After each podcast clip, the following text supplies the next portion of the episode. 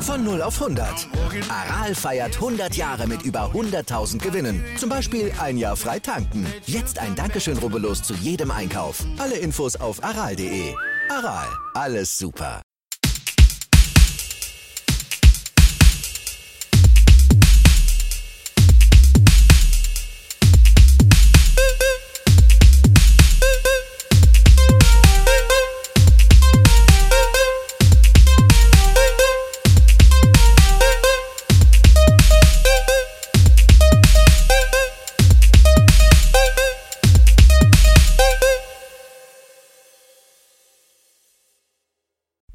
Familienalbum, der Musikpodcast. Das sind Christoph der Analytiker Andreas der Auli. Und Sebastian, der Musiker. und wir melden uns zurück mit unserer nachösterlichen Folge Nummer 26, in der wir wieder diesmal wirklich äh, mit drei Kategorien aufwarten. Und zwar der Überraschung, die diesmal von Lambert mit dem gleichnamigen Album Lambert kommt. Weiter geht's mit dem Klassiker von Prince, der uns den Purple Rain ergießen lässt. Auf uns äh, niedergießen. Genau. Und zum Abschluss kommen wir mit der Neuerscheinung der Woche, die diesmal von Ego Kill Talent aus Brasilien kommt und heißt The Dance Between Extremes. Ja, ich begrüße euch beiden auch wieder an meiner Seite. Wie habt ihr das Osterfest überstanden? Wie geht's euch? Wie war es musikalisch und menschlich und lebenstechnisch? Wie geht's euch? Sprecht. Wunderbares, sprecht jetzt. Wunderbares Wetter. Schöne österliche Feiertage in Ruhe, ohne übertriebene Aktivitäten. Musikalisch, ohne übertriebene Aktivitäten. Durchgehört, gewundert, überlegt, geschrieben, gelöscht, wieder gehört, unterbrochen, geskippt. Ja, war eine schwierige Woche. Ja, begeistert. Musikalisch war eine schwierige Woche. Ah, Aber wir haben uns ja zur Aufgabe gemacht, über die Ränder hinaus Musik zu hören und das haben wir getan. Aber das strengt manchmal auch an. Gell, Lambert? Das, das klingt doch, klingt doch, äh, bringt doch, glaube ich, einiges auf den Punkt. Sebi? Ja, äh, mir ähnlich ergangen. Eine interessante Woche so. Keine Woche, die jetzt in die Geschichte der Podcast-Zeit eingehen wird, glaube ich. Also jetzt äh, hat mich jetzt alles nicht vom, vom Hocker gerissen, so, aber war eine, ja, so eine, eine standard-stabile Woche, würde ich jetzt mal sagen. Und Ostern war schön. Okay.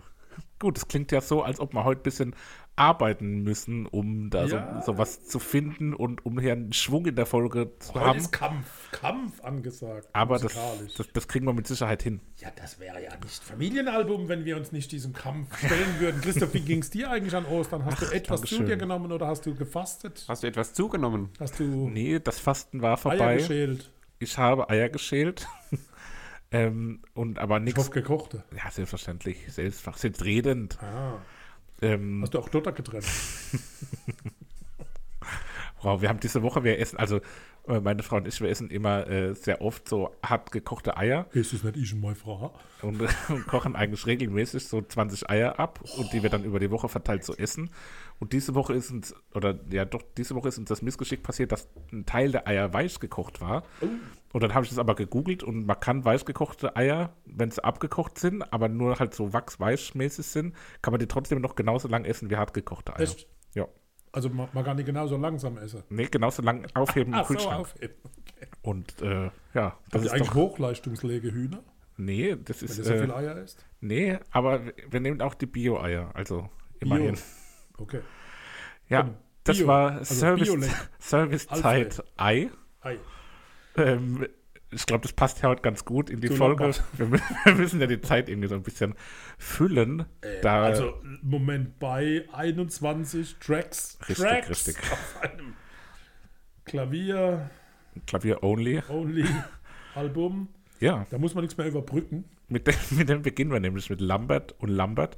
Letzte Woche habe ich schon so ein bisschen angekündigt, es ist ein Klavierkünstler, der immer mit Maske auftritt. Seine Identität ist so ein bisschen geheim. äh, Oder ziemlich geheim. Keiner weiß was von ihm. Er kommt wohl aus Hamburg, lebt in Berlin, ähm, trägt so eine stierartige Maske. Ich weiß nicht, ob ihr euch das mal angeschaut habt. Ähm, und er hat hier mit seinem Erstlingswerk Ein relativ klassisch, was? Erst Linkswerk. Das Erstlingswerk, sagt. Erstling. Ich, ich habe Linkswerk. Oh, wow. Nee, und er hat hier, äh, im Vergleich zu dem, was er dann so später gemacht hat, ist es relativ, ich nenne das mal bodenständig und, und, und äh, fast schon einfach. Klassische Klavierkunst. Später wird das Ganze noch ein bisschen, ich sag mal, elektronischer, experimenteller. Man hat dann auch ein Album mit Decker gemacht, wo viel Gesang oder wo Decker dann eben auch singt. Ähm, das wäre vielleicht eher was für euch gewesen. Äh, mich hat Lambert, wie gesagt, damals live äh, gefesselt und mir das Album dann auch tatsächlich jetzt auch immer noch ganz gut gefallen. Eine Frage, die euch ist so zum Einstieg an euch hätte, wäre, ähm, vielleicht haben wir auch schon mal drüber gesprochen, aber wenn ihr das zum ersten Mal hört, seht ihr dann auch die Titel, wie die, wie die Lieder heißen?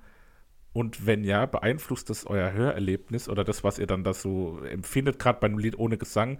War es für mich jetzt so, dass die, also ich habe immer die Titel gesehen, weil ich mir dann immer direkt Notizen mache beim ersten Mal und sehe dann eben, wie, der, wie das Lied heißt und dann komme ich da irgendwie nicht umher, das auch irgendwie mit in meine Interpretation einfließen zu lassen. Also ich habe mir ähm, nicht zu jedem Titel Notizen gemacht, sondern habe es eher so als Gesamtheit ähm, bewertet und habe es auch nie so gehört, dass ich vor Augen hatte, welcher Titel jetzt äh, wann kommt. Ich habe es dann gestern Abend noch mal kurz gehört und habe dann so zu drei Stück oder so mit kleine, immer nur so einzelne Stichwörter, die mir so einfallen, äh, geschrieben. Und da war es dann aber schon so, dass der Titel natürlich auch irgendwie einen beeinflusst zu dem, was man dann so vor sich sieht. In meinem Alter kann man ja beides.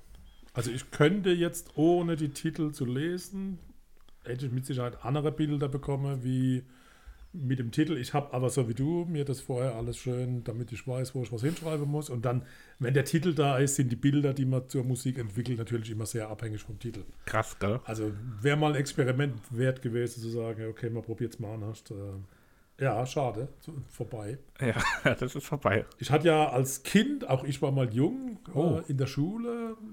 Mein Musiklehrer hat mich mal so als äh, Spinner tituliert, weil ich tatsächlich auch so Bilder zur Musik dann auch von mir gegeben habe. Äh, das fand er dann nicht so toll. Aber gut. Äh, war, das, also, war das auch schon der Herr Imhoff bei dir? ja, ja, Gott hab ihn selig. Ich glaube, der lebt noch, oder? Ich ja, hoffe. der, lebt- das ist ja der, Der fand, dass ich gut singen kann. Liebe Grüße. Ach, der hat auch nur irgendwie Nachwuchs gesucht, was seine Altmännerchöre. Hat nicht geklappt. Nee, war ein richtig guter, keine Frage. Aber er hat mich Ehrenmann. nicht ernst genommen und das hat mir sehr wehgetan, nur weil ich keine Note lesen wollte und konnte. Und jetzt schau, wo du heute bist. Ja, wo bin ich beim Familie-Podcast und schwätz irgendeinen Käse über Musik. Aber fundiert. Ach, aber fundiert. Aber fundiert. Ja, wie fundiert. Äh, Ich möchte hat- mal ganz kurz ja, auf die Maske ja. zurück. Also man hat Lambert interviewt und hat ihn darauf angesprochen, dass viele Leute sagen, es wäre ja eine Antilopenmaske. Oh, Das ist aber völliger Quatsch. Es ist eine Maske aus Sardinien, die man Sauber. dort zur Karnevalszeit trägt und tatsächlich verkörpert die Maske einen Stier. Was habt ihr jetzt schon wieder hinter meinem Rücken? Aus Sardinen haben wir gesagt, kleiner. Aus Sardinien. kleiner, kleiner Dosenfisch. Aber ich habe mir die Maske jetzt auch noch mal, ich hatte die jetzt vorher nicht so, aber wer da eine Antilope sieht, ist aber ein bisschen verpeilt. Die hat so eine riesen äh, Kuhschnauze. ja. Also, Überall steht zu lesen, dass sich dabei immer an die an, an, an Antilopenmaske ja, aber dann sind die, also dann haben die Leute noch nie eine Antilope gesehen. Ich finde, es sieht eher aus wie so ein Pitbull-Maulkorb auch so ein bisschen. Fast schon. Wa- Warum hat er diese Maske eigentlich auch? Um seine Das ist doch Identität der, der zu schützen. Trend. Gro hat eine Maske, Sido hat Nein, eine gar hat eine nicht. Weil er der Weil Meinung ist, sehr dass- hässlich ist. Nein, weil er der Meinung ist, dass sein Gesicht zu der Musik nicht passt, hat er in einem Interview auch gesagt. Hm. Und so kam es dazu. Also er ist der Meinung, er kann sich hinter der Maske verstecken, weil sein Gesicht zu seiner Musik nicht passt. Oder weil es ein sehr prominenter Mann ist, vielleicht Till Schweiger. Okay. Und, und er würde Kommen wir zum denken, ersten Titel. Finally ist ja auch Quatsch. Ne? Also als erster Titel Finally, ist schwierig, ja. das ist schon. Oder, oder es ist genial. ne? Oder es ist genial. Oder so. Aber nur, was ich ja noch faszinierend fand, ich habe es erst mal gehört, dass Klavier ja außer der Musik so Nebengeräusche macht, ne? so Getackers und Gehämmers. Und Tak, tak, tak. Nein, aber so das Anschlagen des Klöppels auf die Seite, das hört man richtig. Mhm. Ja. Habe ich die falsche CD Also ich gehört, weiß, oder? was du meinst, so, aber das hört man ja schon, also kennt man ja schon. Ich weiß nicht, du hast vielleicht nicht so oft mit Klavieren zu tun. Der Peter Ah, Klöppel. das kann sein. Ich habe ja keinen. Ähm, okay. Ich ja, was, ja nur gesagt was auf jeden Fall äh, meiner Holden Maid aufgefallen ist, als ich das im Auto angemacht hatte, dass es nach einem ähm, billigen Klavier klingt. Also es klingt nicht wie jetzt so ein majestätischer Flügel oder sowas Großes, wo eben. Oh, dem müsste man nachgehen. Ja. Auf Ja. welchem Gerempels wurde Also dieses es klingt Stück so ein bisschen nicht so voll ähm, Fancy und wenn man so darauf achtet, ist schon, äh, dass es Voll. ein bisschen gedämpfter klingt. Ja, so bodenständig, das, das Ja. hatte ich schon Ja, gesagt. ich meine, die Steinways and Sons, die klingen schon sehr voll. Das war ja auch sein, sein Da ist erstes das Kondo leer, aber der, Glü der Flügel ist voll. Da ist aber auch irgendwie was dran. Ich habe vorhin Ja. nämlich mal zufällig, weil Gespielt. nee, nach dem letzten Lied ist es dann zu einem neueren Album gegangen und da klang es schon irgendwie anders, so vom, vom Grundklang, muss von ja der Kohle Grundstimmung her. rein, damit Steinways and Sons Richtig. auch ein handgeklüppeltes Flügelwerk produzieren für den Antilopenmann. Ja, oh, wow. Das hört er bestimmt gern. Ähm, was hier bei dem ersten Lied direkt, Finally. also ich glaube, wir, wir sprechen vielleicht jetzt nicht alle Lieder einzeln durch. Doch, unbedingt. Würde bei mir, wie gesagt, auch nicht viel bringen, Ich weil habe ich, zu zu, jedem ich habe Titel zu, etwas Ich geschrieben. auch. ich habe zu vier Dann Liedern habe ich was stehen und zu, zu vier. Liedern habe ich ein. Nee, wir haben die letzte Folge haben wir schon nur teilweise unsere Sachen vorgelesen. Da, das ist, äh, Nein, nicht vorlesen, wir, wir, wir tun das vortragen. dann trag's doch mal vor, wenn ich was dazu. Bei Lied 1 habe ich stehen, dramatischer Film. Man erwartet jeden Moment die Stimme oder andere Instrumente, aber es bleibt bei der Einsamkeit des Klaviers. Die aber verträumt und schön in einer Dichte schwebt. Poetisch. Ist das? Ah, da krieg ich Hammer. Schon Gänsehaut. Also da fange ich an zu weinen.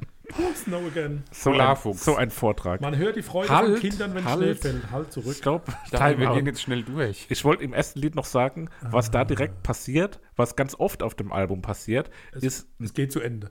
es ist so ein Bruch in der Mitte vom Lied.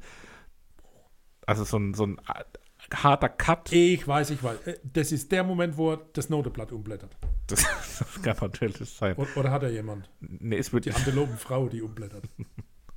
ich glaube nicht, dass der Not, Not, Noten, Notare. Ich glaub nicht, dass er der hat keine Notare. ja, das kann sein. Ich bin jetzt still. Sebastian guckt mich ganz böse an. Ich glaube, ich muss. Der, der ist eh so ein bisschen abwesend heute. Also das ist abwesend. Ich warte darauf, dass wir über, über was sprechen. Also bei Snow Again kommt Wind auf, habe ich gehört. Also Schnee wird mehr im Laufe des Stücks Ja. und dann kommt Wind auf. Habt ihr das bemerkt? Ja, ich habe so ein. Ich habe letztens aber auch äh, Arte geguckt Jetzt aber. und da war so ein. nach Halt, halt, das war eine ganz dramatische Halt, halt, Geschichte. Da war so ein kleiner Polarfuchs Nein. Oh, der kleine. und halt, und der hat Lars. nach dem Winter seine Frau gesucht. Die wohl auch irgendwo. Und dann. War der nicht viel zu jung für eine Frau? Nee, und dann hat er die wieder gefunden. Und das Lied Nee. passt zu der Geschichte. Okay. Wie so ein Polarfuchs durch die. Wir können, äh, heute habe ich das Gefühl, sind wir nicht auf einer Höhe. Der Polarfuchs, der seine Frau vermisst. Ja. Hat die vielleicht Luzern geheißen, die Frau? Nee. Die hieß. Die Luzi. Äh, Luzi. Luzern ist das französische Wort für Luzern wahrscheinlich, ne? Die Schweizer Stadt. Ja. Lützerli. Luzern. Schweizerdeutsch. Also es war ein sehr komplexes Stück, ne? Also da war richtig viel Klassik und habe ich aber keinen, ich habe keinen Impuls gefunden, was ich dazu schreiben kann. Da habe ich somit das äh, präziseste Bild bekommen von allen Stücken, die ich gehört habe hier auf dem Album. Ähm, zu Beginn wirkt es so wie gewollt und nicht gekonnt, Oh. wie wenn ein Oger versucht, Ballett zu tanzen. Also so schwer, ein Oger, so ein Riese, so Shrek-mäßig. so ein grüner, grüner, großer. Oder so, ja, nee, oder so so ein Begriff Oger? Ja, sicher. Oder ein Ork von Herr der Ringe, halt irgend so ein riesiges, fettes Wesen, versucht Ballett zu tanzen und das funktioniert nicht so richtig. Und dann stoppt wieder der Song, es ist schon wieder ein Bruch drin und plötzlich wird es runder und anmutiger und es klingt fast so, als ob dieser schwerfällige Oger oder Ork oder Riese plötzlich, oder Hagrid von Harry Potter, plötzlich das, den Tanz beherrscht und dann eine gewisse Anmut versprüht.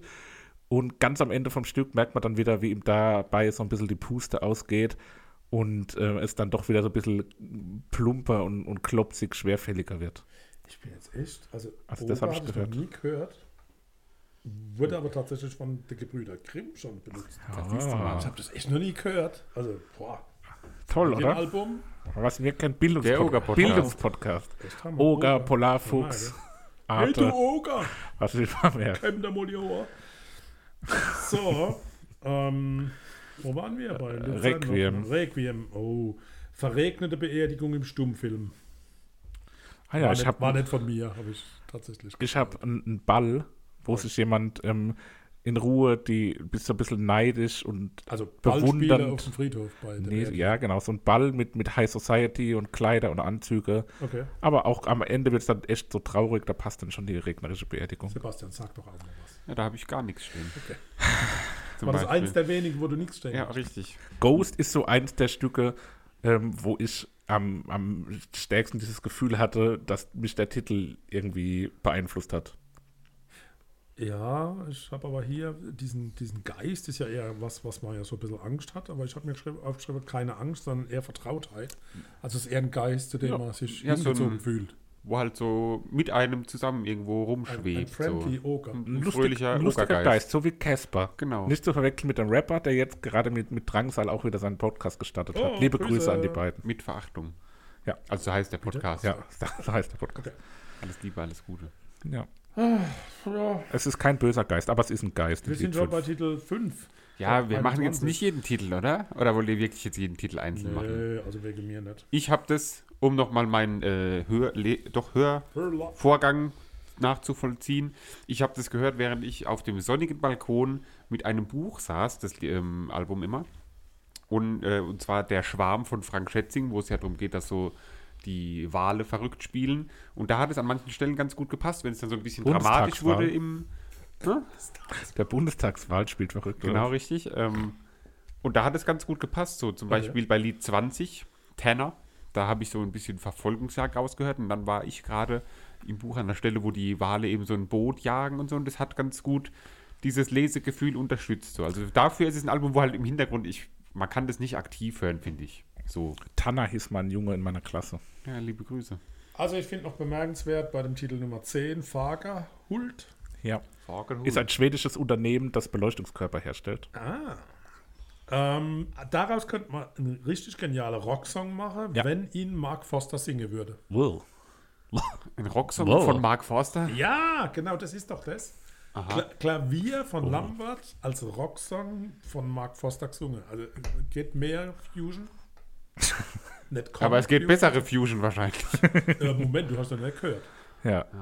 Also Mark, falls du Lei- wieder Mark Meyer der Palz Förstner. bist und Zeit hast, weil es kleine Popple musst, Liebe komm Grüße. vorbei, wir Auch machen Fagerhult mit dir. Liebe Grüße nach Landshut. Sind die umgezogen? Linda Meyer kommt doch daher. Meier Landshut oder was? Ähm, So. Lied Nummer 12 hat ich ähm, einen deutschen Oh Popstar, ja, oh ja. der das für mich hätte singen müssen, Achtung. wo der Gesang fehlt. Helene Fischer. Und da habe ich nämlich den guten ähm, Schwager von Kevin Kurani, Andreas Burani, der an der Stelle für mich hier hätte singen müssen, dann wäre das ein richtig toller Popsong gewesen. Ein leichtfüßiger Walzer, der nach japanischem Blütenfest klingt. Ja, wie alles von Andreas Burani. Ah. Apropos Blütefest, habt ihr diesen, diesen, diesen Live-YouTube aus, aus Japan, wo das Blütefest übertragen wird, wo wirklich ganze Familie in riesen Parks picknicke, wo ständig diese ganze Blüte runter. Müsst ihr mal gucken. Okay, krass. Ist jetzt im Moment gerade eine. Live-Übertragung aus Japan, wo die echt picknicke. Ist echt sehenswert. Man So. guckt den dann beim Essen zu, oder was? Nee, man guckt den Blüten zu, du Nils. So, was gibt's denn noch? Ja, Terrou, französischer Schwarz-Weiß-Film mit Landschaften und ein Peugeot auf einer Küstenfahrt. Kann natürlich auch jedes andere Cabrio sein, aber ich habe da ein Peugeot gesehen. Ist, bei Nantes, der Name, der, der Song, der nach der französischen Stadt benannt ist, hatte ich auch so ein Frankreich-Bild vor mir. Also auch namensbedingt mal wieder. Ein sehr molliger Song, also Moll, die Tonart Moll, nicht äh, dick. Ähm, und es hat so was, so ein trauriges, schwarz-weißes Frankreich, wo die leeren Brücken aufgrund des Lockdowns, der natürlich 2014 noch nicht vorhersehbar war, aber jetzt habe ich halt so einen, so einen traurigen Lockdown-Szenario vor mir. Ja, passt. Ich weiß ja nicht, ob ihr es wusstet, aber die Scheibe wurde ja von Nils Fram abgemischt und gemastert. Oh, Oh. Wahrscheinlich war es was ganz anderes. Nils Fram hat einfach drüber gespielt. Lambert wollte gar keine Klaviermusik machen, aber Nils Oder Fram Ni- schra- Nein, überschreibt es immer muss, alles. Muss man doch hier auch zum Guten. oder Nils Frame ist Lambert. So, also mein Favorit wäre an dieser Stelle, oder habt ihr noch was anderes zu vermelden? Nö, mach mal Favorit. Dann würde ich meinen Favorit Ghost. Ah, der Casper. Casper. Ich habe äh, den Polarfuchs, weil der mir so gut gefallen hat, sowohl auf Arte als auch in der Musik, nämlich Lied Nummer 2, Snow Again. Den hätte ich tatsächlich auch auf 1 gehabt. Dann nehme ich meinen Ausweichtitel Und auch ohne Andreas Burani ist Dance Dance da meine Wahl. Und ja, man merkt, das Album war vielleicht nicht jedermanns Favorit. Aber wir sind ja sehr breit aufgestellt. Ja, ich glaube, wir haben es trotzdem ganz gut irgendwie ähm, Auch, auch besprochen. Das hat Ja, ich denk, beim Familienpodcast. Die Leute Stimmt. wissen Familienalbum. ja, Gil, du sagst halt immer Familienpodcast. was mit dir ja, los? als wären wir- Podcast. Katharina Saalfrank, die hat auch einen Podcast. Hieß nicht Grüße. Katja Saalfrank? Das ist ein Künstlername. Wir sind etwas verwirrt, das machen die vielen Ostereier, die wir gegessen haben anscheinend. Ja, die waren nicht ganz Drücken durch. aufs Hirn. War ein Callback. Naja, dann machen wir mal einen kurzen Break in unserem Leben und dann nächste Folge, also nächster Abschnitt von dieser Folge, geht es dann weiter mit dem guten äh, ähm, Sohn des Königs, Prince.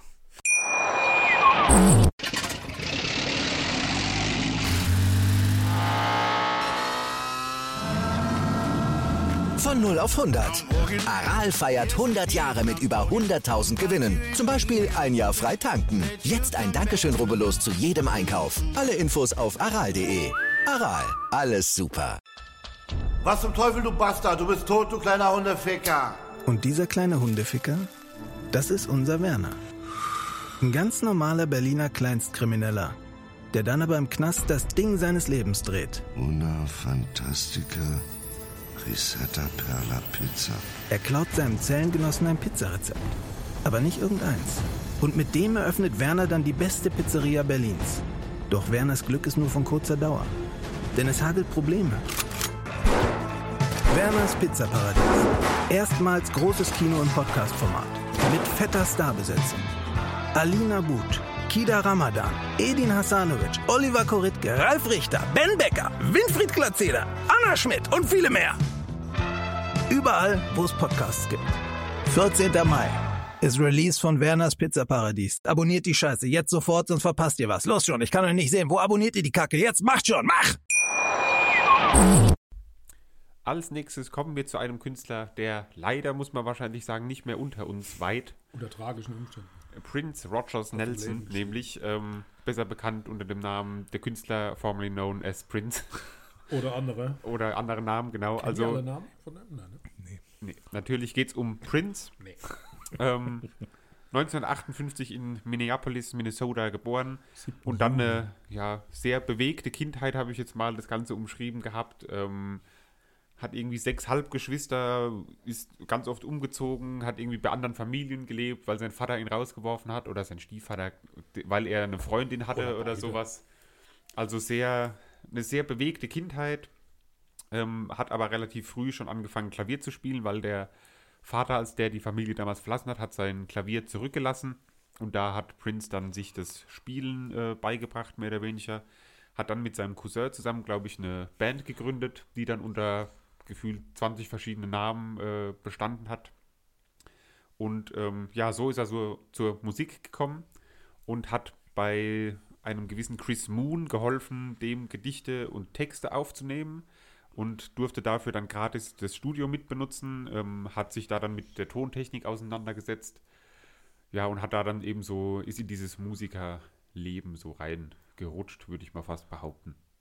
Ähm, ja, dann hat er ein paar Alben schon rausgebracht und mit seinem sechsten Album, was er für den äh, gleichnamigen Film quasi geschrieben hat, nämlich Purple Rain, hat er dann den Durchbruch geschafft, sowohl national als auch international.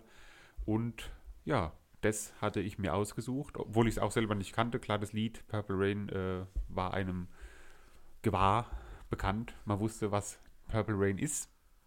Aber der Rest vom Album war mir zumindest äh, unbekannt. Ich weiß nicht, wie es bei euch war, aber insgesamt fand ich das eine spannende Sache. Wie ist es euch ergangen? Ja, bei mir war es ebenfalls so, dass ich das im Detail, zumindest bevor wir den Podcast gemacht haben, nicht kannte.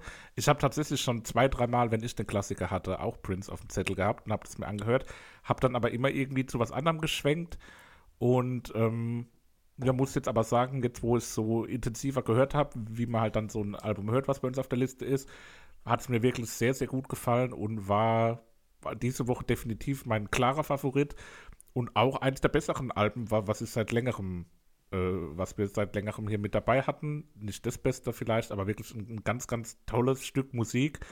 Ähm, Prince natürlich immer so ein bisschen dieses ikonenhafte, ähm, was er schon zu Lebzeiten hatte, ist dann, als er gestorben ist, ich glaube 2017, 18, 16. 16, ähm, ist es nochmal so ein bisschen ja, höher gestellt worden. Äh, ich habe damals zu dem Zeitpunkt, als er gestorben ist, äh, war das vor allem auch in NBA-Kreisen ein sehr großes Thema. Also ich bin ja so ein großer Basketball-Fan, höre zig Basketball-Podcasts und da gab es eigentlich keinen Podcast, was damals nicht äh, Prince besprochen hatte, weil er eine sehr enge Verbindung auch in die NBA hatte, war ein großer Fan der Minnesota Timberwolves, hat da auch Partys mit Teams, mit, mit Auswärtsteams gefeiert in seinem Paisley Park, in seinem Anwesen, wo er auch Konzerte für Fans gegeben hat.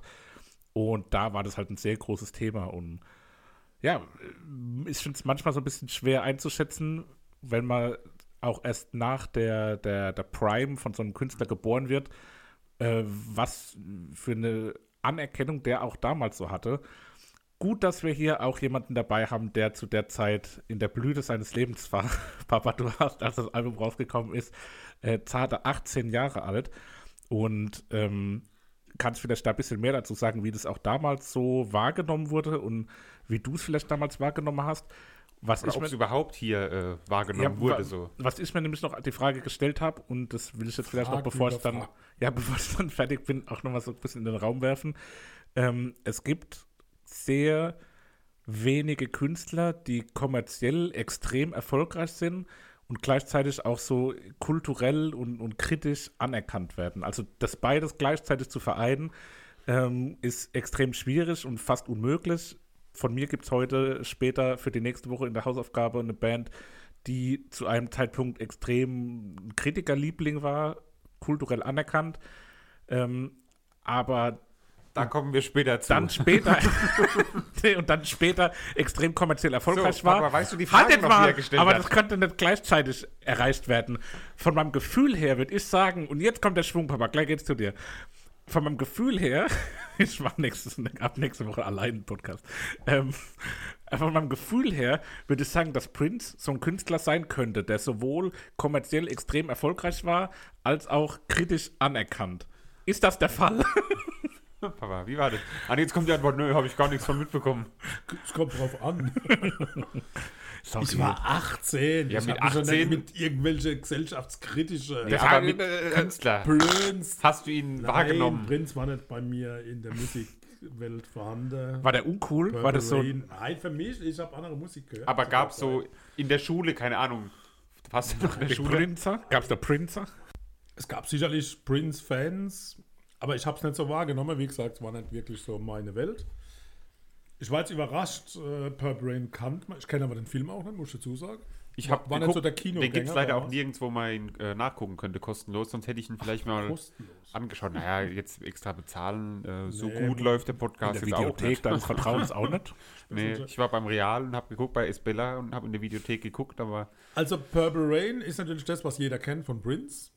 Aber insoweit war es für mich eine Erfahrung, mal die ganze CD zu hören. CD, ja. Äh, aber es ist ja Prince and the Revolution.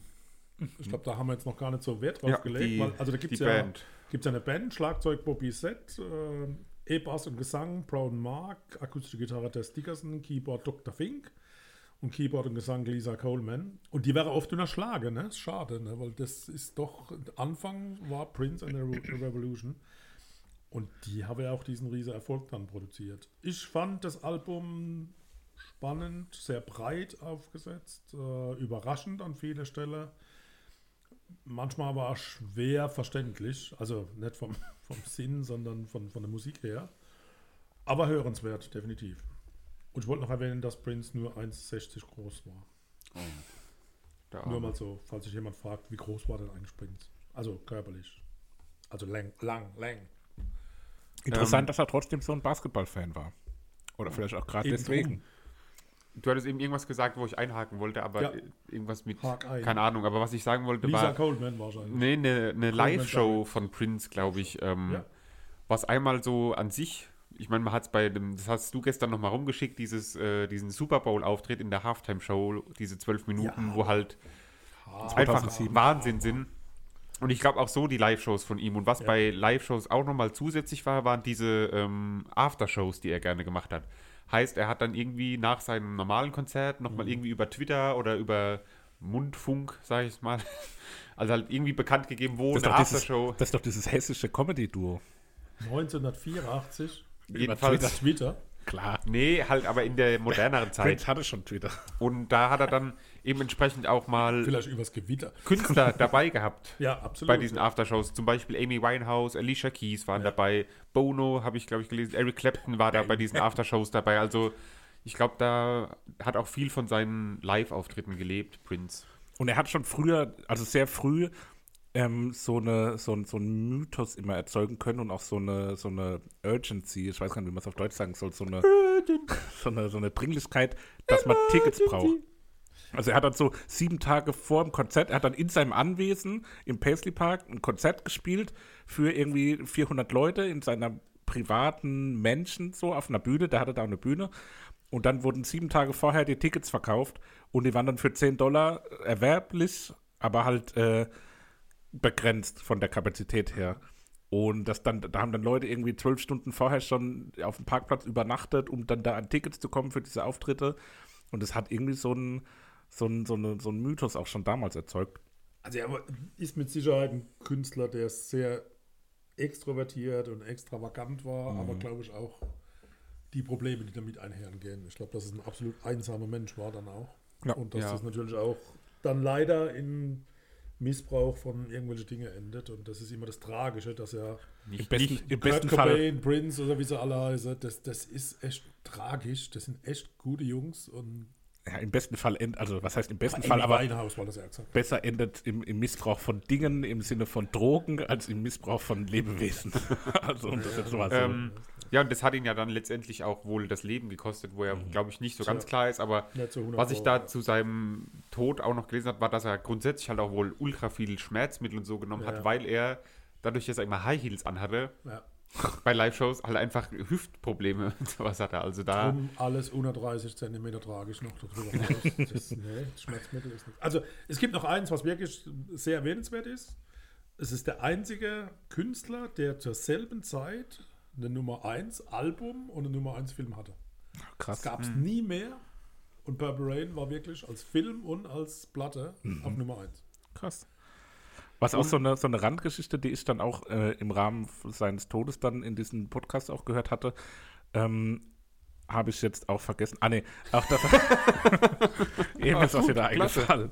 Äh, Vielen Dank für die Information. Ja, danke, dass Das- du es vergessen dass das, was ihn damals halt auch so ein Stück weit abgehoben hat von anderen Künstlern wie Michael Hochschuhe. Jackson zum Beispiel oder so diesen klassischen Popstars, war halt, dass er auch ein richtiger Vollblutmusiker war. Im Sinne von, er hat alle Instrumente selbst spielen können. Er hat äh, musikalisch so ein, so ein Grundverständnis gehabt, was andere Popstars in dem Sinne auch schon damals überhaupt nicht mitgebracht haben, die dann eher so vermarktet wurden. Und er hat neben dieser schillernden Persönlichkeit und diesem, diesem Star-Appeal auch ein, dieses musikalische Grundverständnis mitgebracht, was ihn ja dann auch so ein bisschen ähm, ja, rausgestochen, raus, hat rausstechen lassen. So. Und hat sich dann eben in diesem, in seinem Anwesen da ja ein Studio gebaut, ähm, Ja. eine Konzertmöglichkeit aufgebaut quasi. Und jetzt kann man das ja wohl äh, gegen Geld besichtigen. Was auf jeden Fall, glaube ich, recht interessant wäre, auf jeden Fall mal, wenn man da mal. Absolut. Was ich auch krass finde, Seppi, du hast auch ja New, New Girl geguckt, die Serie. Ja. Da gibt es auch eine Folge mit Prince Ja. auf seinem Anwesen und er spielt da dann mit. Das ist auch so Ja. was, was ich irgendwie so gar nicht gedacht hätte, dass jemand dann in so einer, so einer Sitcom einfach so mitspielt. Auch ein Star von der Größe und kommt da auch ziemlich Ja, sympathisch 1,60 rüber. geht. So arg. Puh. nee, aber weiß, was du meinst. Und was, noch eine Sache, bevor wir jetzt wirklich aufs Album kommen. Ähm, er hat sehr, sehr selten auch Interviews gegeben. Ich glaube, innerhalb in einem Zeitraum von fünf oder sechs Jahren habe ich was gelesen, hat er nur fünf Interviews gegeben gehabt. Also er war da wohl auch sehr ja, schwer zu erreichen. So. Das heißt, in unser Podcast nicht hätte so man nicht einladen. nahbar. Nee, wäre schwierig gewesen. Familienalbum.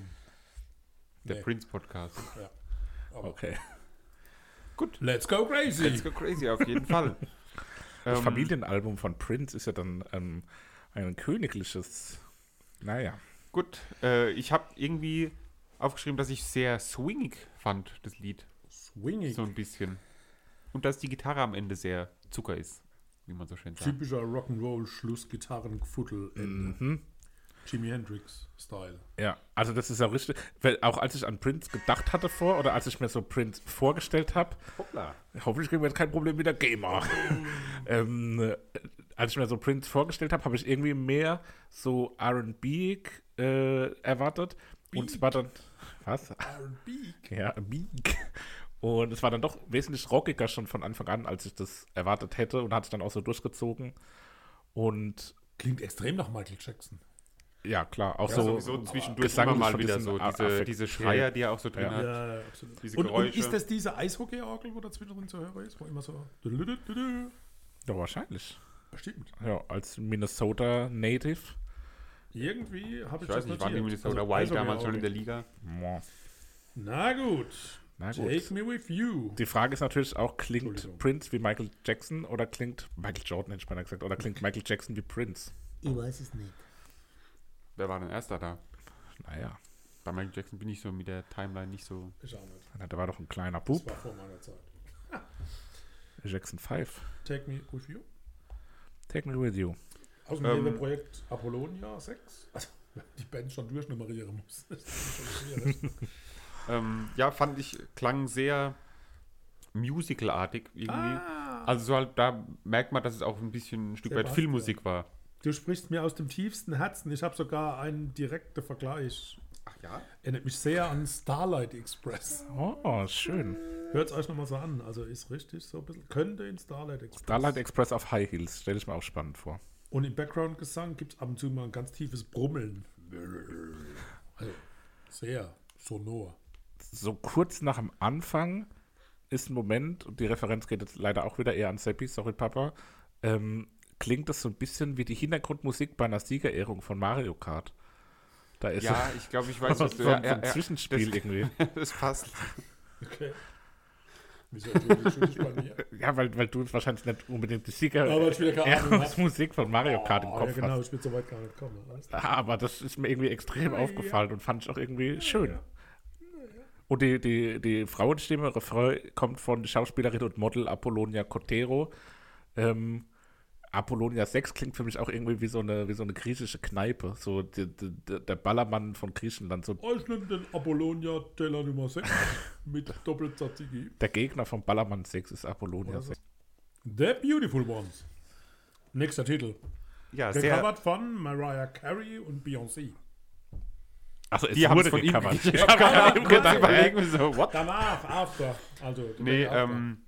Ja, sehr spacig habe ich äh, da aufgeschrieben, irgendwie die Musik und dann so diese klassischen Prince-Schreie sind da das erste Mal zu hören. Ja. Wo man halt, ich weiß nicht, ob man das von Purple Rain kennt oder was, aber dieses, so Ja. klingt halt Prince irgendwie Ja, Emo Emotion pur aus dem tiefsten Inneren. von Ja. einem Prinzen. Gut. Es lädt zum aktiven Träumen und Staunen ein. Oh, wunderbar. Man kann es nicht schöner sagen. Ja. Computer Blue fand Ja. ich, klang so nach klassischem 80er Pop irgendwie. Ja. Und dann wechselt es zwischendrin plötzlich zu so einer rockigeren Nummer. Wobei, ich habe es eher in die 70er. Und zwar könnte als Ja. Filmmusik zu einer FBI-Serie aus den 70ern Früher wo halt. so ein alter Kommissar in einem Trenchcoat. Ja, doch, das kommt hin. Vielleicht meinte ich auch So. das. The Kojak. Genau. Aber 70er, 80er musikalisch dabei. Und bei 314 ist wieder so dieses Musical-Gefühl da ganz kurz. Ne? Also nicht Starlight Express, sondern das Musicalhafte. Mhm. Also dieses. Wo gerade so der, der Held irgendwie so reingelaufen Ja. kommt oder so. Ja, so hypnotisch, wild, verrückt, Ja. cool. Toll. Gute Nummer. Ja, Darling Nikki ähm, klingt dann irgendwie Ganz anders. ganz anders und sehr reduziert irgendwie so von, also es ist nicht so wild irgendwie wie die anderen Lieder. Es ist so erzählend. Es hat einen erzählenden Stil Naja. zu Beginn. Naja, also textlich äh, gibt es ja den Hinweis, dass wegen diesem Titel die Musikzensurbewegung Mitte der 80er Jahre eingeführt wurde, weil Keeper Gore, die dann Ehefrau von Al Gore, das Album für ihre elfjährige To Tochter gekauft hatten, als sie dieses Lied hörte, äh, war sie betäubt und wurde verrückt und hat dann tatsächlich äh, die Elternmusikressourcezentrum gebildet und wollte diese störende Inhalte dieser Musik äh, von den Kindern fernhalten. Also sehr explizit. Ich Habt fand es gar nicht so schlimm, ich habe mir es übersetzt, ne, weil Englisch, ihr wisst ja. Entweder der Übersetzer hat da schon die Hälfte weggenommen, zu schonen. Aber so explizit Habt ihr die, die äh, rückwärts gesprochene Botschaft am Ende herausgehört? Hello, how, how are you? I'm fine, cause I know the Lord is coming soon. Coming, coming soon. Deutsch. Hallo, wie geht's? Mir geht's gut.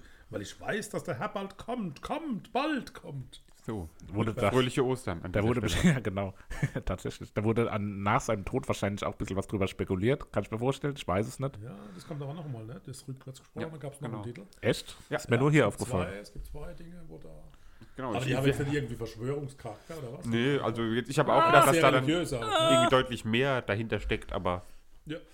war wohl nicht so. Ah. When Doves Cry, Die Taube. etwas Besonderes, weil kein Bass dabei ist bei dem Lied. Ähm, und trotzdem war das wohl recht erfolgreich und es wurde mit einem äh, Drumcomputer irgendwie ähm, aufgenommen. Wie ist der? Hier, da habe ich ihn. Der, das Lin LM1. Ah, ich dachte, wäre der LM2. nee, nee, ja, war das Lin so. LM1. Ey, Kenner jo. hören das natürlich raus direkt. Der Ellen. Ja, Kenner hören auch, dass bei diesem Song keine Bassgitarre. Habe ich ja eben schon gesagt, ohne Bass. Bedeutet so viel ah, wie. ohne- Man muss es viel mehr rausarbeiten. Bassgitarre hat er aber so am gemeint. Rande, ja, ohne Bass. äh. Ich fand das Lied genial. Ich fand es super rockig. Das hat so eine scharfe Gitarre. Das ist so ein cooler, funkiger 80er-Jahre-Sound. Also so ein richtig fetter Sound. Ähm, der coole, typische, prinzige Gesang dazu. Es ist durchgehend kraftvoll. Es hat eine Eingängigkeit. Zwischendurch äh, Gitarrensolo wie von einer anderen Welt. Also das war für mich irgendwie nah am perfekten Lied. Ab Minute 5 bis 5.30 sehr orientalisch. Also das ist eine Sequenz von 30 Sekunden, die sehr orientalisch angehaucht ist. Eine Reise durch die Welt. Ja, 5 bis 5.30. Bitte mal nach. I would die for you. Oh yeah. Sehr funky, danzig irgendwie so ein bisschen. Äh, und dann wieder dieser sehr typische Prince-Gesang, der da drüber gelegt wird, gelegt wurde, gesungen wurde. Ähm, aber hat mir insgesamt auch wieder gut gefallen. Wie eigentlich alles auf dem Album. Also Ist- da war jetzt kein Ausreißer nach unten dabei, muss ich Ist auch sagen. ein Brett, ist auch ein, ein super Lied. Sehr clean, aber irgendwie im Vergleich zu anderen ein bisschen verrückteren Liedern. Sehr religiös. Da geht es ja um sehr religiöse Inhalt. Äh, waren, also Prinz war ja, glaubt man gar nicht, sehr konservativer Christ. War dann ein Tagesadventist und ist dann zu der Zeuge Jehovas übergelaufen. Okay. bis zu seinem tragischen Abschied Ableben. von dieser Welt. Mir fehlt bei diesem I Would Die For You Dynamik und Spannungsbogen. Ja. seicht. Das Ja, stimmt, gerade im Vergleich halt zu den anderen ja. Liedern, Ja. denke Ja. ich. äh, Vielen Dank, vielen ist Dank, das so ein bisschen. mich so bestätigen. meine Damen und Herren. Und ich finde, das ist bei Baby I'm a Star, glaube ich, auch wieder so. Das ist sehr, Klassisch. Klassische Ja, Disco-Nummer, genau. klingt wie Cool and the Gang. aber so auch wieder ohne diese speziellen, ja, dieses dynamische, was er halt in den anderen Liedern irgendwie hat. Das ist so sehr gleichtönig irgendwie. Like, what the fuck do they know? All the taste in their mouth. Really? What the fuck do they know? Come on, let's go crazy. Das war die rückwärts gesprochene Passage. Am Aber du hast jetzt Lieds. vorwärts gesprochen, oder? Nein, das war rückwärts. Hat man ja ganz klar. Wenn ihr jetzt den Podcast rückwärts abspielt, entdeckt ihr dann noch eine, noch eine ganz andere Botschaft. Dann denkt ihr, oh, der Oldie kann sogar Englisch. also mehr rückwärts. Ja. Disco, Funk, Happy People Musik steht da bei mir. Baby, I'm a Star. Tanze Wollte ja nur kurz einordnen. Schön. Ne? Und dann kommt das, Das unausweichliche, dies, das unaussprechliche Ja, ich glaube, also ich habe lila Pause. muss sagen, es ist einfach, glaube ich, außer Konkurrenz läuft das Lied. Absolut. Passt aber irgendwie überhaupt nicht so auf das Album drauf. Krasser Einschnitt. Null. Sobald man so die ersten Gitarrenanschläge hört, hat man irgendwie direkt Gänsehaut. Es ist so einfach ein, wie habe ich es so schön in den Worten eines ähm, Hamburger Bürgers namens Ditsche, es ist ein reines Weltlied. Ja, Fakt. Ja, ne, das ist so. Ja, also braucht man, glaube ich, auch gar nicht so viel dazu sagen. Jeder kennt das Lied. Ich glaube, es gibt wenige Leute, die sagen, das ist ein schlechtes Lied oder ein langweiliges Lied. Das ist, äh, wenn es auch darum geht, Anerkennung, da ist das Lied ganz weit oben. Das ist so, das Lied ist das, was ich vorhin gemeint habe, äh, kommerziell erfolgreich, trotzdem kritisch anerkannt und da gibt es nichts. Aber Ein habt ihr ewiges Stück Musikgeschichte. euch darüber Gedanken gemacht, was denn Purple Rain bedeutet? Ja klar, Nämlich? saurer Regen. Nein. Aber du hast ja bestimmt, ich kenne dich doch. Ja, Also das ist intensiv recherchiert. Ja, nein, das war ja aus dem Film raus. Das war ja dieser, dieser Jungstar, der das erste Mal dann mit lila Mhm. Wolken. Keine Ahnung, ich weiß es nicht. Also was ich jetzt so gelesen habe, war, ähm, dass es wohl, dass sich das Blaue des Himmels sich mit Blut vermischt und dadurch ergibt Oh. es dann die Symbolfarbe Lila, Oh. was so das Ende der Welt bedeutet, Oh. aber was halt auch so ähm, nicht ein Weltuntergang, sondern dass Oh, das eigene oh, Leben irgendwie in die. Brüche geht und so, aber der Ende von etwas ist ja immer der Anfang von was. Neuem und so. Der Endzeitpunkt das etwas. noch etwas zur Sache, meine Herren. Ich bin ja wirklich weit über die Grenzen der Musikgeneration bekannt als der größte Hasser von Outros. Aber das ist schön. Aber das hier ist eines der längsten, aber auch genialsten Outros mit Gitarrensolo, das ich anerkenne an dieser Stelle. Sehr schön. Ich ziehe meinen imaginären Hut. Ja, aber auch das Gitarrensolo und so, das ist einfach ein Ja, das Ja. überragendes Lied. Dieses Lila ist ja dann auch irgendwie so ein bisschen so die, die, die Farbe von Prince Ja, geworden. Ne? Und dieses mit den Lisa, li, lila Wolke da. Die Lisa Wolken. Lisa Wolke. Und das Glaubst du, Lied von? Materia ist auch ein Prince-Cover? Okay. Noch ein Eine letzter Hommage. interessanter Ja, Fakt, bevor wir zu den Favoriten kommst so kommen. selten zu Wort. Ein Richtig. Ein s- letzter interessanter Fakt. Ähm, wisst ihr, wie die Urne von Prince aussieht? Lila. Nee, Diese Form von seinem Logo. nee, auch nicht. Äh, Die warte, warte, Urne- warte. Ein Basketball? Nein, der äh, Paisley Park, Paisley Park. Paisley Park, nachgebaut Gott sei Dank versprichst du nicht. quasi. Echt? Ja. Als Urne? Und die ist, äh, war mal eine Zeit lang, glaube ich, in diesem Gibt es auch Regen? Paisley Park. Wie? Paisley Park? Pearls. Paisley. Paisley Park. Paisley, Paisley. Irgendwie habe ich den nicht drin, den Paisley Park. Aber da war die auch ausgestellt. Also in der Form davon ist, ist sein, ähm, seine Urne. Und da Krass. ist seine Asche drin. Asche. Gott Also, hab ihn, Gott hab ihn selig. Auch. Und ich habe nicht Purple Rain gewählt, sondern Trommelwirbel, The Beautiful Ones. Oha, krass. Gut, dann habe ich auch nicht Purple Rain gewählt, sondern When Doves Cry. Cry. Cry. Und äh, überlasse dann die offensichtliche Wahl voraussichtlich dem Benenner des Albums. Richtig, ich nehme Darling Nikki. Nee, Quatsch natürlich. Nehmen wir noch Purple Rain mit auf die Darling Liste, Seppi. weil das muss natürlich einfach drauf und äh, ja, wisst ihr Bescheid. Korrekt. Kommen wir gleich zurück mit den brasilianischen Brasilianern von ähm, der Band, deren Name mir gerade entfallen Ego ist. Kill Talent. Ego Kill Talent. Ego Kill Talent. Bis Ego. gleich. Tschüss.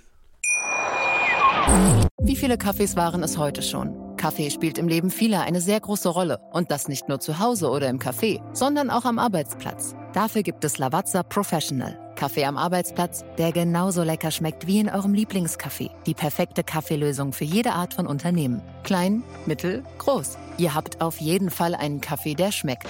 Die richtige Motivation für eure Arbeitstage. Alle Infos zu Lavazza Professional findet ihr auf lavazza.pro.de mit allen Kaffeelösungen für euer Büro. Wenn man die Namen dieser folgenden Band hört, fällt es einem schwer, auf das Ursprungsland zu kommen. Nämlich Jonathan Dörr, Gesang, Jean de la Balla, Schlagzeug und Gitarre, Rafael Miranda, Schlagzeug und Bass, Nipa Boaventura, Gitarre und Bass und Theo van der Loo, Bass und Gitarre. Und man glaubt es kaum, dass diese Band tatsächlich aus Brasilien stammt. Brasil. Gegründet 2014, ein Jahr später beim Lollapalooza, Lollapalooza, Brasil. Danach Vorgruppe von System of a Down, Shinedown und Within Temptations in Europa. Äh, dann kamen Aufträge bei Rock in Rio, Santiago, Rock am Ring, Rock im Park, Graspol Metal Meeting, Download Madrid, Nova Rock und mehr. Sie waren Vorgruppe der Foo Fighters auf der Brasilien-Tour und sie waren auch Vorgruppe von Queens of the Stone Age bei fünf Stadionshows in ganz Brasilien. Äh, die waren so happy und schenkten Frontman Dave Grohl ein Geschenk, als, also einen Brief als Geschenk und bedanken sich bei den Foo Fighters, dass sie auf dieser Tour Vorband sein durften. Ja, den würde ich ja auch einen Brief schenken. Das Besondere, das Besondere von, von Ego Kill Talent, ich sag Ego, ihr sagt, wie sagt ihr? Eagle. Ego.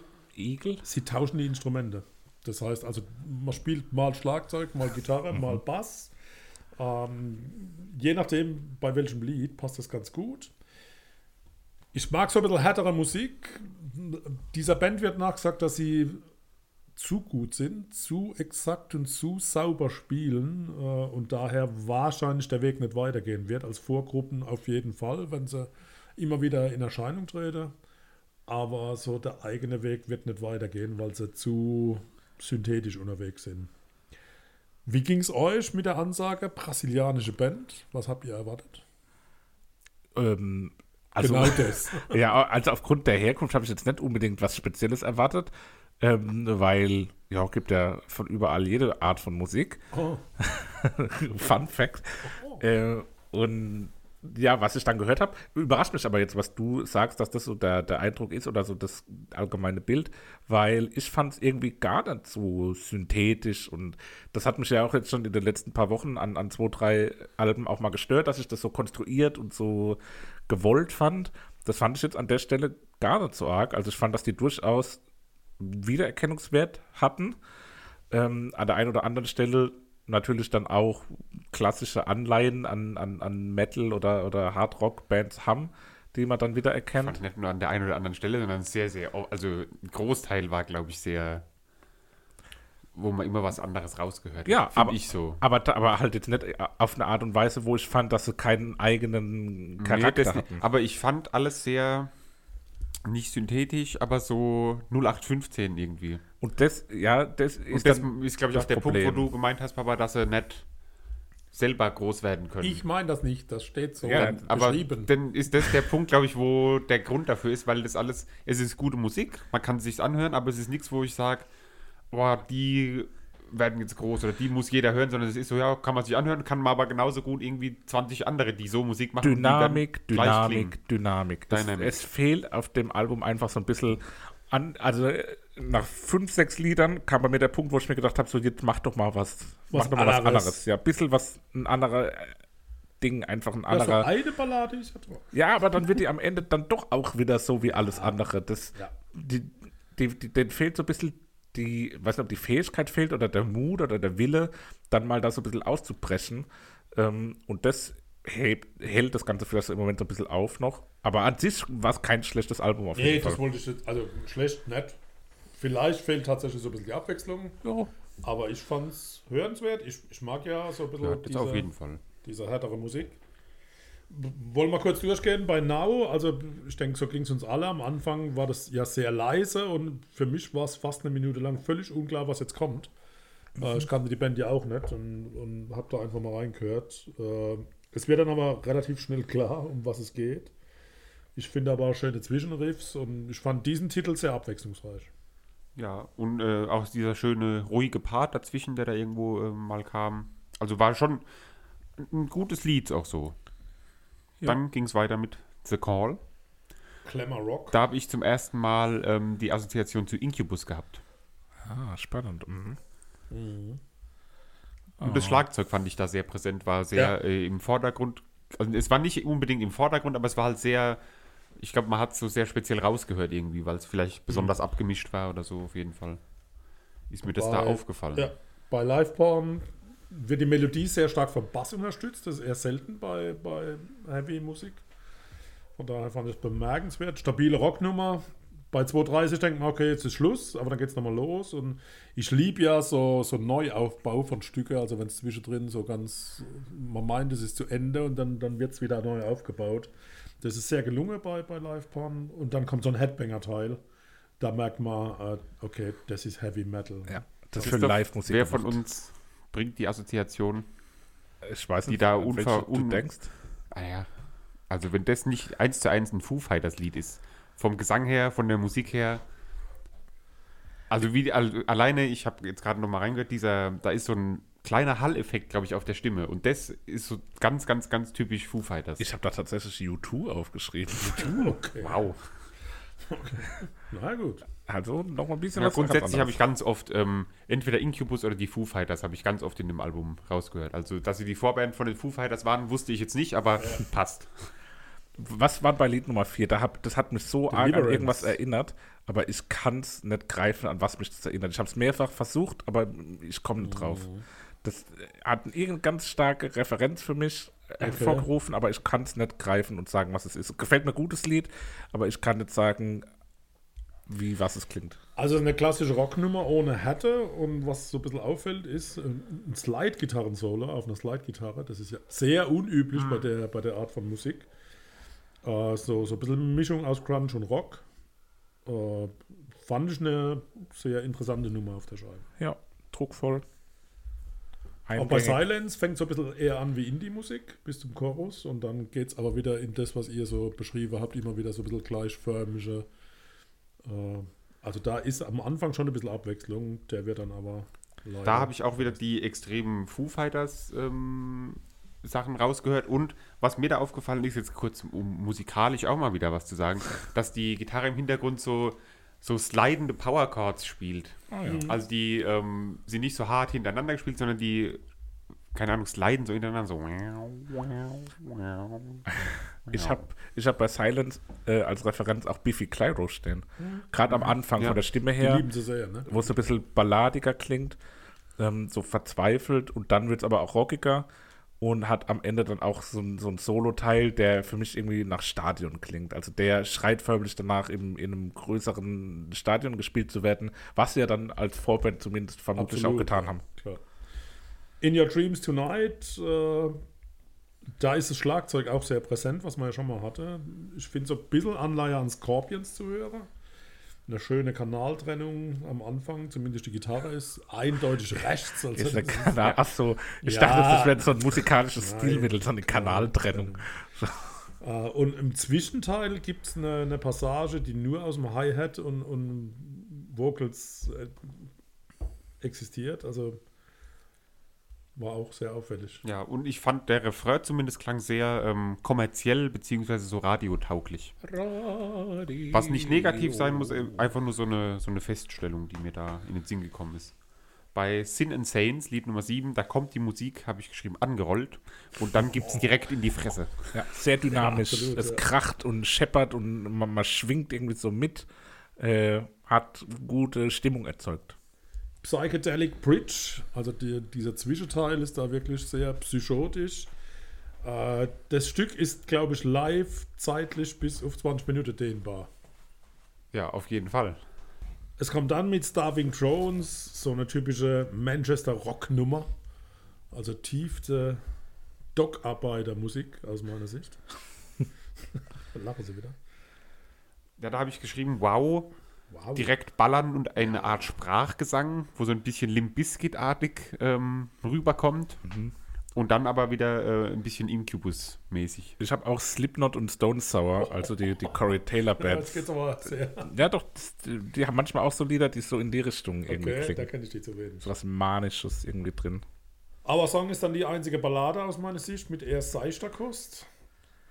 Ja, aber dann wird es wieder so Ja. komisch rockig, so das ist nichts Ganzes und nichts Halbes. Das, das habe hat ich hier eine sehr schöne, ich habe, glaube ich, geschrieben, Ja, dass zwischendurch beim Solo sehr viel gefrickelt wird, aber meine Autokorrektur hat sehr viel geprickelt draus gemacht. Prickelt. Und es prickelt auch so durch dieses Gefrickel, was im mein Solo da kommt. Okay. Ja.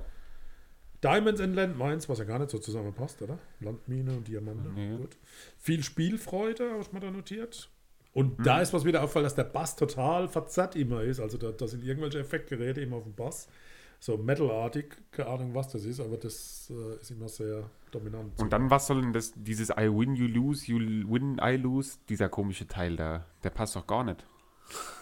Ja, das fand ich auch irgendwie komisch. Ich habe es auch inhaltlich irgendwie nicht Also so da, ganz. Die Texte sind auch nicht so gut zu finden. schön, dass dann das Schlagzeug da im Hintergrund, das dann mitspielt, quasi wieder gesungen wird, aber das hat sich für mich nicht erschlossen, wie das da in das Lied passen soll. Ist komisch. Das klang auch einfach so vom Ding her so, I win, you lose, you lose, I win, I win, in you lose, I lose, I lose, win. das- klang so wie so, so 2 Mark sind 4 Euro, sind 8 Mark, sind 8 Euro, sind 16 Mark, sind Da muss man 16 in der Euro, Favela 12 leben, dann kann D-Mark. Ja, okay. Favela. Beautiful. Eigentlich nur hörenswert die Bridge ab 1,45. Breach. Ja, ist auch Ist nicht so ein Komiker, Au- Komiker, ein komischer Komiker. Ausflug in so eine Punkigkeit irgendwie. Es hat so was Simple Plan-artiges fast und hat für mich irgendwie so ein bisschen so was gewollt-hittiges. Das äh, ist für mich auch nicht so gut gewesen. Dann sind wir auch schon bei 12. Sebastian, du wolltest was sagen? Ja, genau, ich wollte zu 12 äh, aber schon was sagen. Dass es so ein schöner Abschluss war, die Musik baut sich so ein bisschen auf und dann kommt der Drop, aber es bleibt insgesamt fröhlich und nicht so hardrockig, so böse hardrockig, sondern so ein fröhlicher Rock. Böse. Und äh, ich würde sagen, es ist Dur und nicht Moll. Hat, ich habe bei The Reason, das hat am Anfang, fängt für mich so hittig an, so ein bisschen, hat so was Hymnisches, äh, auch wieder U2-artig für mich. Ähm, was bisher auf dem Album noch nicht so zu hören war, ist eine interessante und eine schöne Facette. Und die wird dann aber auch wieder von der Mettlichkeit plattgewalzt, so wie alles auf dem Album. Wenn mal ein bisschen was anderes rausklingt, kommt dann doch wieder der gleiche Part hinterher. Das da hätte ich mir ein bisschen mehr gewünscht, dass das auch mal zu Ende gedacht wird, die Ansätze, die es auch in andere Also ich Richtungen mag zeigen. dieses Metalartige, das kommt mir doch Ich sehr mag das- entgegen. ich mag's doch etwas auch. Härter. Der Song braucht eine Minute, bis er entscheidet, was er wird. Ich bin aber immer noch hin und her gerissen, ob ich es gut finde. Also da war ich wirklich so unentschieden. Ähm, alles in allem fand ich es aber, ja, kann man hören, ist, ist gut, ein paar gute Dinge. Äh, aber mal besprechenswert und hörenswert Ja. und auch mal Brasilien zu unterstützen, kann ja nicht verkehrt sein. Ja. Die Familienalbum, Familienalbum unterstützt Brasilien. Das kann man hier als, als Ja. Unterlinie mal sagen. Ja, ich fange an mit dem Favoriten, da habe ich die freie Wahl, nämlich ähm, ich habe mich für Lied Nummer 4, Deliverance, entschieden. Oh, Sehr schön. Das wäre auch meine Nummer 2 gewesen. Dann Wunderbar. ist noch Platz für meine Nummer 1. Die ist der Folgetrack Silence, ähm, der mir gut gefallen hat. ich habe mehrere Favoriten, aber ich würde mich für Sin and Saints entscheiden. Toll. Und dann haben wir auch Ego Kill the Talents besprochen und Würde ich auch gerne live, also wenn man die live mal so sehen könnte, irgendwie auf dem Festival, Oh, so 16 das überrascht Uhr, mich jetzt aber. 16, 17 Uhr, hätte ich schon 16, Bock drauf. Ja, schön mit einer Handbrotzeit dabei. Ja, genau, nicht als Headliner. Oder ein Barbarenspieß. Ja, genau, so gibt auch andere zwischendurch. leckerer zwischen Ja, aber der Barbarenspieß ist schon der leckerste gewesen. Ja, absolut. Ba, ba, ba. Wir können auch mal einen Essenspodcast machen. Mm, lecker. Familienteller. Der ist beim uh, das ist gut. Familienteller ist echt gut. So, also kommen wir denn auf die Hausaufgabe des nächsten Turns zu sprechen. Wer möchte denn beginnen oder soll ich wieder den Beginn machen? Mach du Ich bin ja Beginn. da nicht so Wenn du dich da so gerne vordrängst, dann. Äh, Nein, ihr- doch, ihr doch, fangen Sie ruhig an. aus- Fangen Sie ruhig an. Ich hatte ja die Überraschung und ich habe mir jetzt zum Auf, zur Aufgabe gesetzt, diesem Podcast etwas Kultur zu verschaffen. Oh. Und ich hatte das ja schon mit, mit Roger Cicero in eine Richtung etwas gebracht. Und ich werde es jetzt wieder versuchen mit einer der erfolgreichsten französischen Chantonneuses. Nana Muscuri. Es geht um Janson. Und es geht mit fast 20 Millionen verkauften Alben um die erfolgreichste französische Nachkriegssängerin. Nana Muscuri. Nein, es geht um. Die ist Griechin. Titel ist Tour de Charme vom 9. Februar 1994. es Ui. geht um Patricia Kaas. Oui, oui. Kennt ihr nicht? Habe ich noch nie gehört. Gehört habe ich das schon. Eine Spielt Dame in meinem Harfe? Alter. Und lasst euch bitte drauf ein und hört es mit offenen Sinnen. Okay, spannend.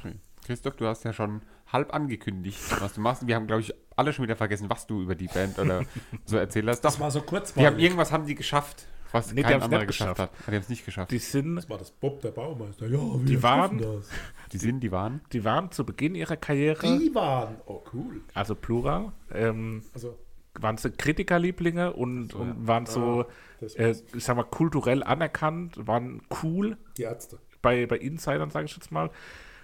Die Ärzte sind ganz ehrlich, und das ist lustig, dass du sagst, sind so mit eine der einzigen Bands, die mir so mit einfallen, die gleichzeitig kommerziell erfolgreich Die sind, Broilers. weil die Hits haben und aber auch so, so, so nerdige Musikleute finden die Ärzte trotzdem auch cool. Tonscheibe. Äh, äh, Ton, oh, Steine. Tonscheibe. Und Steine.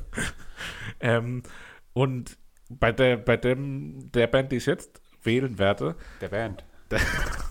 Band Herold, ähm, war zu Beginn ihrer Karriere waren die so Du musst dir Kritikerlieblinge überlegen, aber das hören wir das nächste Mal nochmal, wenn er dann über die Band spricht. Das kann man doch abkürzen. und dann wurden sie weiter, musikalisch, Christoph. dann wurden sie musikalisch sehr erfolgreich, auch kommerziell erfolgreich. Die ersten Alben waren auch erfolgreich. Da schallt jeder ab. Aber sie waren dann nur noch kommerziell und heute sind sie kritisch die Toten gucken, Hosen. Was kommt? kritisiert. Es geht um eine ähm, Oh, internationale Band und wir beginnen, also wir hören uns dieses Mal das, als Klassiker deren Debütalbum wieder an, so wie bei Lambert auch wieder ein Jetzt Debütalbum. sag's doch. Es heißt Parachutes und kommt von Coldplay. Was hast du jetzt alles erzählt über die? Naja, sie- Jetzt hätte ich doch sie noch mal gibt's halt. Interesse. So, wir kommen zu meinem Album, die Neuerscheinung. Oh.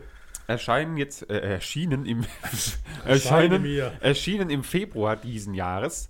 Ähm, Christoph, du weißt schon, weil ich mit dir schon drüber gesprochen habe, das schönste Albumcover, was ich jemals gesehen habe. Ja, ist wirklich bemerkenswert. Und glaube ich auch jema- niemals wird es ein schöneres Albumcover Ich, geben. ich weiß bis heute nicht, welches Album das ist. Du hast nur gesagt, dass du es wegen des Plattencovers gewählt hast. Und ich bin mir zu 99% sicher, was jetzt Ja. kommen wird. Und zwar nehme ich von der Band aus Gent, Belgien. Balthasar, das Album Sand. Hab ich gesehen, ja, kenne ich. Das schönste Albumcover der Hab ich Welt, auch oder? schon gehört. Eine Also Art, ein Teil. ich weiß nicht, Walross oder Ja, genau. mit, Mitarbeit, menschlichen Helden. Der, der Otifant. Wunderschön, Ja, wunderschön dieses Wesen, was es, wie es da sitzt. So ganz gemütlich, da würde sich einfach gern daneben setzen, ganz ehrlich. Absolut. Da, da bin ich Naja. auch schon drüber gestolpert, haben wir reingehört.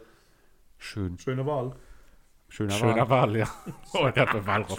Aller gut. Ich würde sagen, bringen wir das hier zu einem Abschluss. War eine, war eine komische Folge, aber war eine schöne Folge. wir haben uns ganz schön ja. durchkämpfen müssen, aber wir haben es geschafft. Gut. Nun dann, Bleibt uns gewogen. macht's gut. Ja. Alles Liebe, alles Gute. Ade.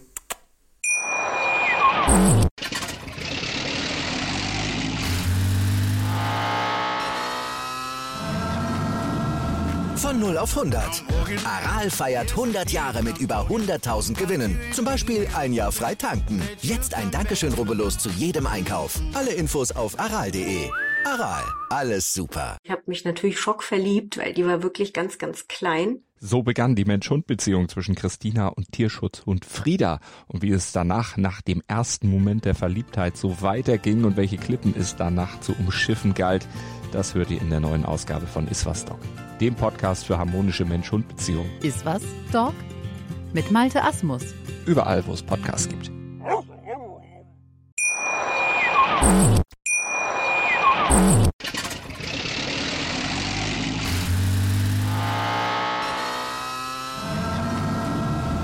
Von 0 auf 100. Aral feiert 100 Jahre mit über 100.000 Gewinnen. Zum Beispiel ein Jahr frei tanken. Jetzt ein Dankeschön, rubbellos zu jedem Einkauf. Alle Infos auf aral.de. Aral, alles super.